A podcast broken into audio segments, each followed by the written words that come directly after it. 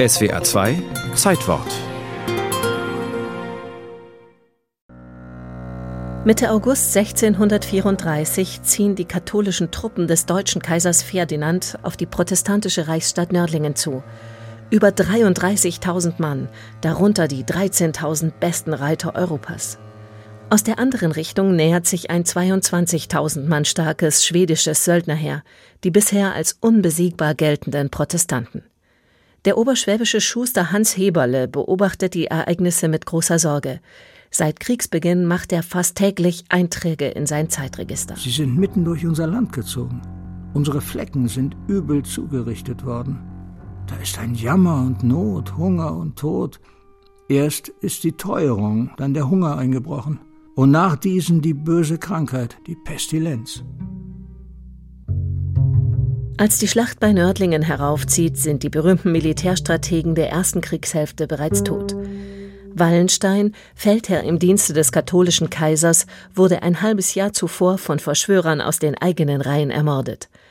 Der ärgste Widersacher, der evangelische König Gustav Adolf von Schweden, starb in der Schlacht.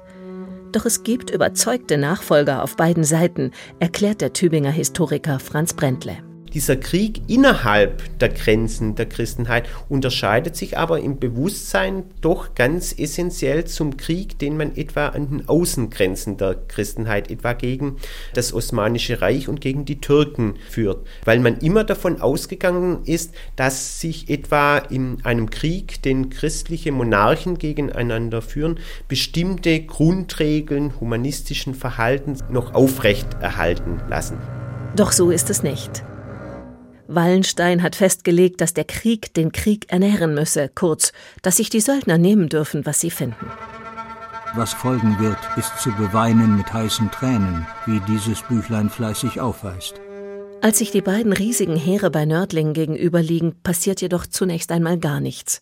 Es sieht sogar so aus, als würden die protestantischen Truppen unverrichteter Dinge abziehen. Im Dreißigjährigen Krieg hat man in der Regel sehr vorsichtig mit den Heeren agiert. Das heißt, man ist Schlachten eigentlich nur dann eingegangen, wenn man sich seines Erfolges einigermaßen sicher war. Von daher ist es eben zu erklären, dass sich der Krieg oftmals in solchen taktischen Manövern erschöpft hat, was umgekehrt wiederum die Zivilbevölkerung vor allem belastet hat. Der vermeintliche Abzug der Schweden soll die kaiserlichen Truppen verwirren. Im Schutz der Wälder wechselt das Heer die Richtung und greift von hinten an. In den frühen Morgenstunden des 6. September 1634 kommt es schließlich doch zur Schlacht. Die katholischen kaisertreuen Truppen verschanzen sich hinter drei Erdwellen. Die Schweden stürmen immer wieder dagegen an, ohne Erfolg. Als das Schlachtfeld mit 14.000 Leichen und mehreren tausend Pferdekadavern bedeckt ist, fliehen die schwedischen Söldner in heillosem Chaos. Und der Nimbus der Unbesiegbarkeit erleidet zum ersten Mal einen Dämpfer. Und er ist für den weiteren Kriegsverlauf eben entscheidend gewesen. Weder die eine Seite noch die andere Seite kann endgültig die Oberhand gewinnen, was wiederum zu diesen großen Kriegsgräueln eben führt. Denn durch den Hunger ist von denen armen Menschen viel greulich und abscheulich Dings aufgefressen worden. Hund und Katzen, Mäus und totes Vieh, Rostfleisch, das der Schinder weggeworfen hat. Und dennoch haben sie sich drum gerissen und für köstlich gut gehalten. Erst mehr als 14 Jahre nach der Schlacht bei Nördlingen, am 24. Oktober 1648, ist der Dreißigjährige Krieg endlich zu Ende. Das größte Friedenswerk der Neuzeit, der Westfälische Friede, legt die völkerrechtlichen Grundlagen für die Zukunft Europas.